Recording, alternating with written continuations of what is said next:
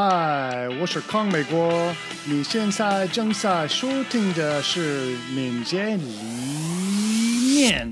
Bus Fody，拥有 Less 的创始人之一。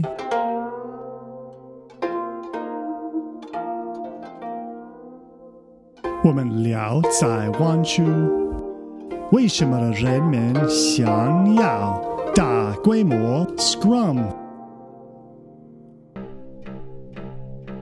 为什么人们关心书房？因为我想有一个正当的理由。这个正当理由不是那么合理的。有些产品你可能只有当你有一个以上的团队才能建立。你需要弄清楚如何用一个以上的团队来构建产品。为什么许多公司关心书放？如果他们已经有不止一个团队，他们不一定需要它。但你知道，大型产品由于各种不同的原因而变得更加强大。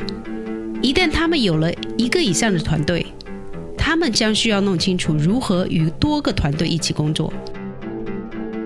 多年来，我一直试图说服产品管理者们，他们其实不需要用这么多人在产品上。